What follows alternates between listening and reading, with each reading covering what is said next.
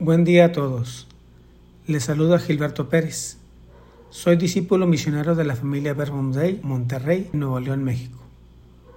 Hoy 17 de mayo de 2023 comparto para ustedes palabras de vida. Nos ponemos en presencia del Señor en el nombre del Padre, del Hijo y del Espíritu Santo. Amén. Gracias Señor por un nuevo día, por darnos luz.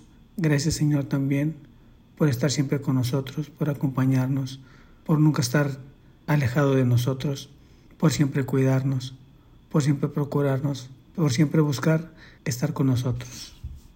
Te pedimos Señor que envíes el Espíritu Santo para que pueda mover nuestros corazones, para que pueda abrir nuestro entendimiento, podamos nosotros, por medio de Él, verte, saberte, tenerte y siempre estar contigo. También te pedimos, Señor, que el mismo Espíritu Santo nos dé esa fortaleza, nos dé esa sabiduría, nos dé esas formas para poder comprender todo lo que tú nos das, todo lo que tú nos dices.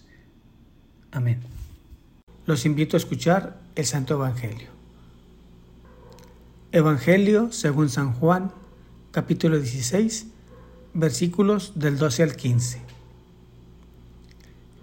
En aquel tiempo Jesús dijo a sus discípulos, Aún tengo muchas cosas que decirles, pero todavía no las pueden comprender. Pero cuando venga el Espíritu de la verdad, Él los irá guiando hasta la verdad plena, porque no hablará por su cuenta, sino que dirá lo que haya oído y les anunciará las cosas que van a suceder.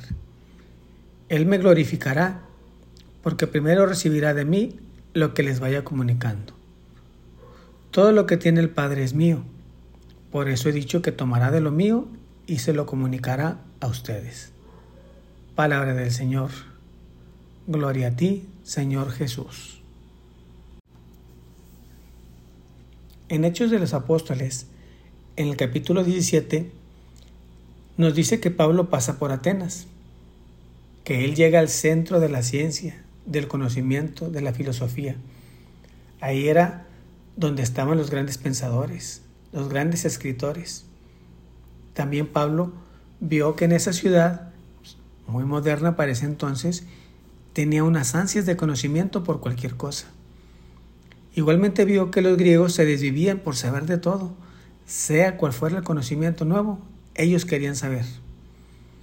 El día de hoy yo me pregunto si en aquel tiempo y en la actualidad todo ese bagaje de cultura y conocimiento es realmente importante y es necesario para tener una relación cercana con Dios.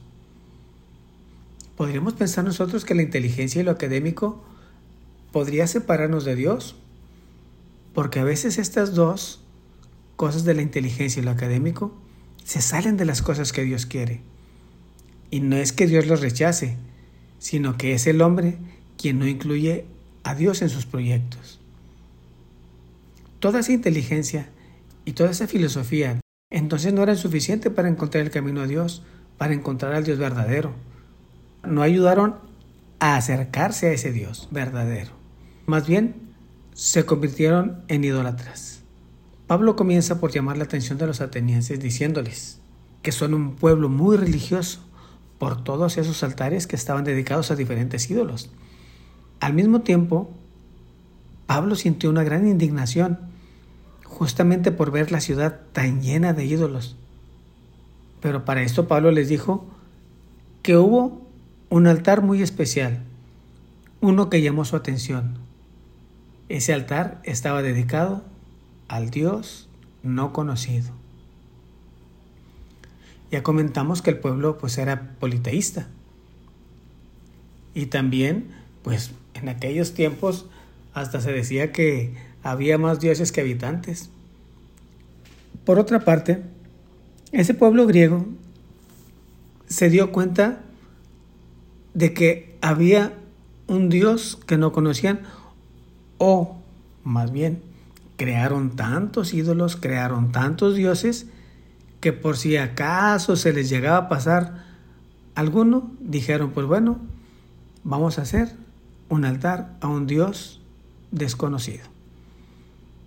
Volviendo a Pablo, Pablo vio que tenían una idolatría tan grande, se entregaban tan fuertemente y tuvo la necesidad de hacerles entender que su religión, su filosofía y la forma en como ellos adoraban o practicaban ese politeísmo era estéril e incorrecta. Pablo nunca perdió tiempo para hablar de Dios y lo hacía en todo momento. Por eso les dijo eso. También les dijo que les anunciaría a ese Dios al que ellos rendían honores, a ese Dios desconocido. Él se los iba a anunciar. Él venía a hablar de ese Dios. Les dijo que era el creador de todo y que ese Dios, desconocido para ellos, no se le adoraba en templos construidos por manos humanas, que ese Dios en todo momento está con el ser humano, en todo momento, en todo lugar, que ese Dios desconocido para ellos es el que les da la vida, es el que les da aliento y todo cuanto tienen. Además también les dijo, este Dios desconocido quiere que ustedes lo busquen, que lo encuentren, porque con Él vivimos con Él nos movemos y con Él somos. Los atenienses vieron que Pablo les predicaba de un Dios muy diferente a los que ellos tenían, porque les hablaba de algo totalmente nuevo, desconocido. Y eso desconocido era el Evangelio de Jesús y de la resurrección. En el Evangelio de hoy, cuando Jesús le dijo a sus discípulos, aún tengo muchas cosas que decirles, pero todavía no las pueden comprender. Pero cuando venga el Espíritu de la verdad, Él los irá guiando hasta la verdad plena. Esa parte a mí me llama mucho este, la atención porque justamente que también podríamos decir que es el Dios desconocido también. Porque nosotros hablamos mucho del Padre, hablamos del Hijo, pero ¿qué tanto hablamos del Espíritu Santo? No nos hemos dado cuenta de, la importancia que tiene el Espíritu Santo. ¿Por qué? Porque el Espíritu Santo, su obra es la santificación de nuestras almas.